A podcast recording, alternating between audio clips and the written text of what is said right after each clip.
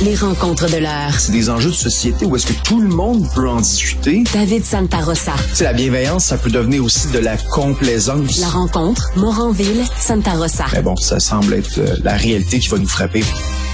Pour la deuxième fois en trois mois, David, la statue de Camille Lorrain à Montréal se fait vandaliser. Un geste qui est décrié, en tout cas, par la Société Saint-Jean-Baptiste puis d'autres organismes comme un geste qui pourrait même être raciste envers les Québécois. Comment t'interprètes tout ça, toi? Euh, c'est toujours un gros mot de le terme racisme. Euh, c'est clairement, ça, ça vise clairement la, Camille Lorrain, c'est une statue, c'est un, un, un, symbole de la Révolution tranquille du Québec français qui se prend en main. Donc euh, clairement, il y a une attaque contre le Québec français euh, là-dedans, ça c'est certain. Et il faut pas non plus voir ça comme quelque chose d'isolé, c'est-à-dire que pendant l'été, on a vu hein, Sophie De Vito à la commission scolaire English Montreal, Gal Saad euh, à Concordia qui a eu des propos euh, contre le français qu'on parle au Québec. Donc euh, donc tout ça hein, c'est ça fait beaucoup d'anecdotes qui s'accumulent, qui s'accumulent, qui s'accumulent et, et chaque fois ben on vise le Québec français, on, cherche à mépriser le Québec français. Hein, cette fois-ci le, le, vandalisme qui a été fait sur la statue de Camille Lorrain, ce sont des chaînes autour du cou comme si Camille Lorrain nous avait enchaîné ou avait peut-être enchaîné les anglophones, que sais-je eh bien, au contraire, je pense que Camille Lorrain a libéré les Québécois francophones de justement d'un espèce de sentiment d'infériorité. Oui, absolument. Puis c'est c'est quand même là celui qui est à l'origine presque là, de la loi 101, euh, qui a travaillé avec le gouvernement de René Lévesque. C'est un héritage qui est incroyable autour de cet homme-là. Puis tu fais bien de le dire puis de rappeler dans les plans, c'est seulement les derniers cas de francophobie, je vais le dire comme ça, dans les derniers euh, dans les derniers mois, parce qu'il y en a plus encore. ce que je relève moi toujours là, le Monsieur Sade qui, qui, qui a des propos en disant que c'est c'est un affront à l'humanité, l'accent québécois. Euh, de dire ça, en plus, lui, il en a parlé sur le podcast de Joe Rogan, hein, une des plateformes les plus écoutées sur la planète au complet.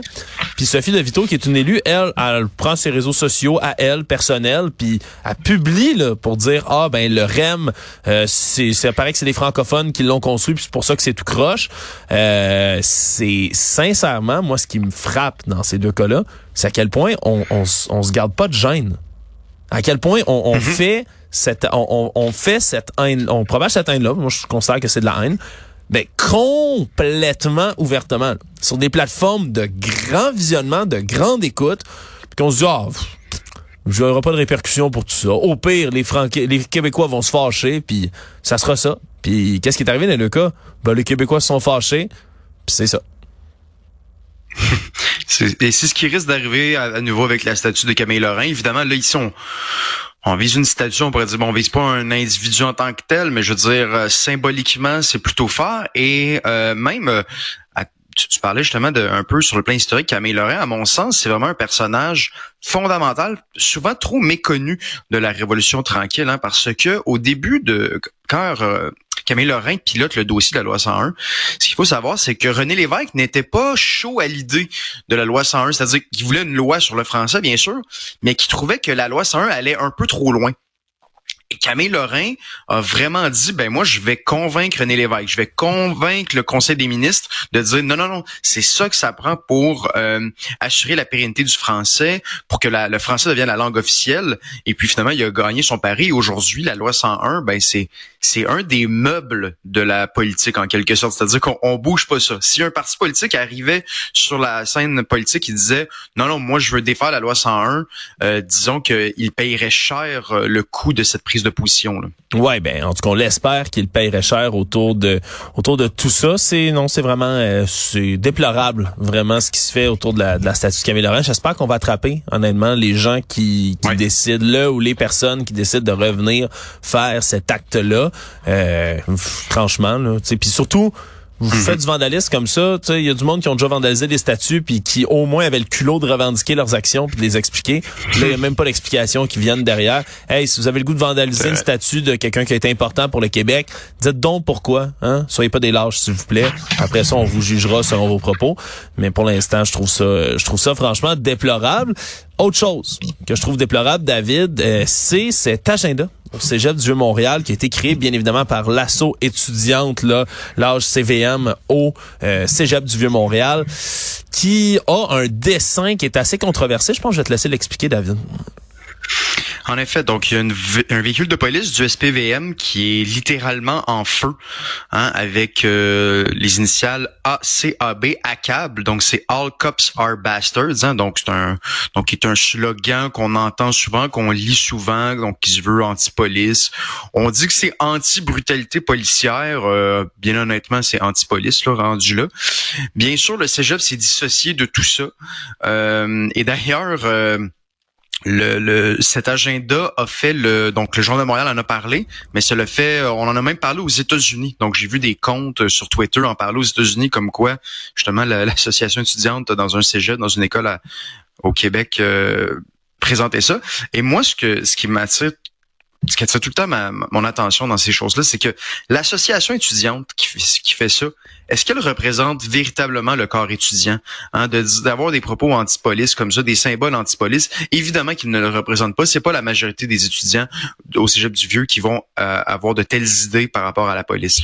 Ouais. Puis après ça, moi, je veux toujours mettre un bémol parce que pour moi, j'ai honnêtement, même si je partage pas des convictions comme celle-là, moi j'ai pas de problème à voir au cégep des jeunes puis des assos étudiantes se positionner contre le capitalisme, tu sais, puis même faire une page, là, ils ont mis un texte contre la brutalité policière à la page 63, une espèce de manifeste. C'est tu quoi?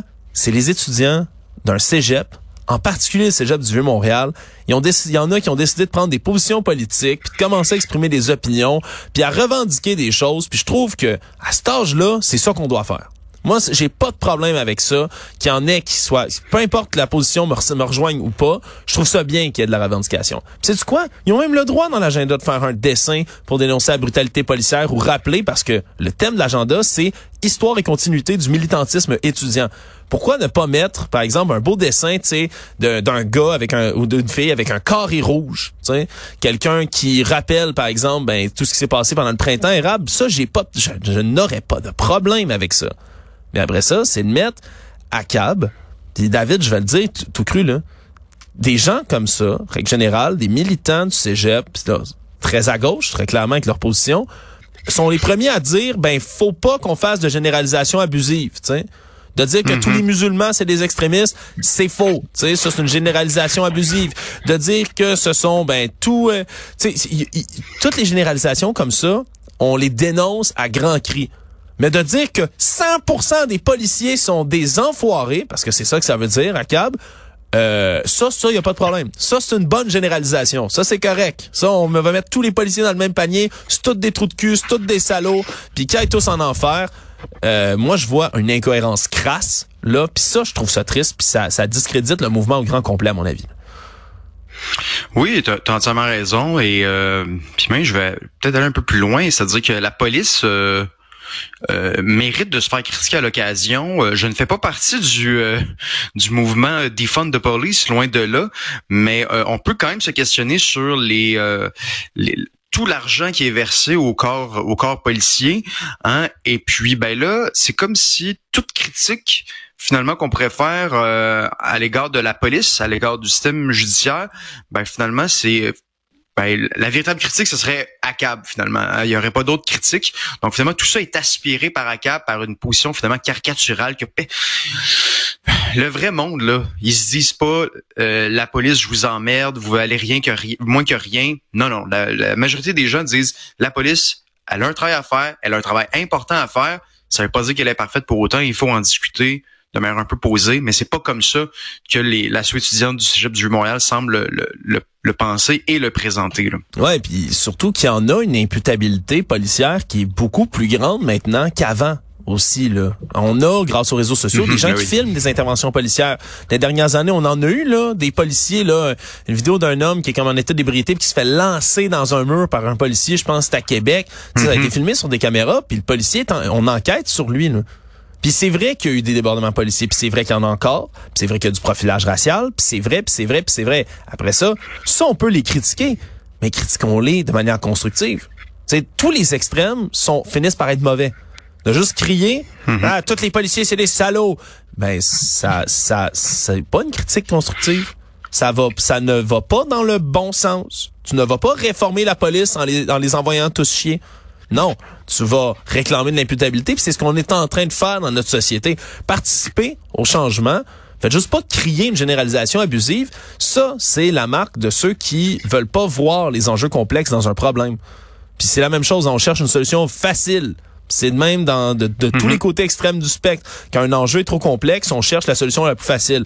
Hey, c'est vrai que c'est dur de commencer à réformer la police à partir de l'école de police, à partir de l'académie, de dénoncer, d'attendre des décisions politiques, d'attendre des projets de loi. C'est vrai que c'est long, que c'est plate, mais c'est comme ça que ça fonctionne la démocratie. C'est pas juste en criant à ciseaux ou à cab que tu vas changer la police. Malheureusement, je trouve que ça discrédite tous ceux qui ont des critiques valides, constructives, surtout ben qui valent la peine, honnêtement.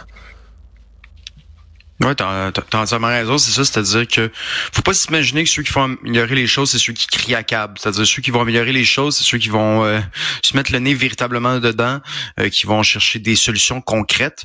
Euh, mais c'est comme tu dis, ça, ça, prend du temps et, et même, j'ai envie de dire, est-ce que ça prend tant de temps que ça? C'est-à-dire que je pense qu'on réalise pas à quel point les choses changent quand même vite sur une mm. échelle. Tu sais, sur une échelle historique, en l'espace de dix ans, les choses ont énormément changé. Euh, justement, les, les, policiers sont, sont, sont plus surveillés, ce qui apporte du bien. Après ça aussi, il peut y avoir de, si tu si tu te fais arrêter par la police et tout de suite tu sors ton téléphone, euh, bon, ça peut peut-être pas nécessairement ouvrir l'intervention la, de la bonne manière, mais bref il y a quand même beaucoup de choses qui changent très rapidement, euh, globalement pour le mieux pour par rapport à la police, je pense. Mais bon, faut faire. Euh, donc oui, à nouveau, nuance, réflexion euh, et loin des slogans euh, un peu vides de sens. nuance, nuance, nuance. David, merci beaucoup. merci à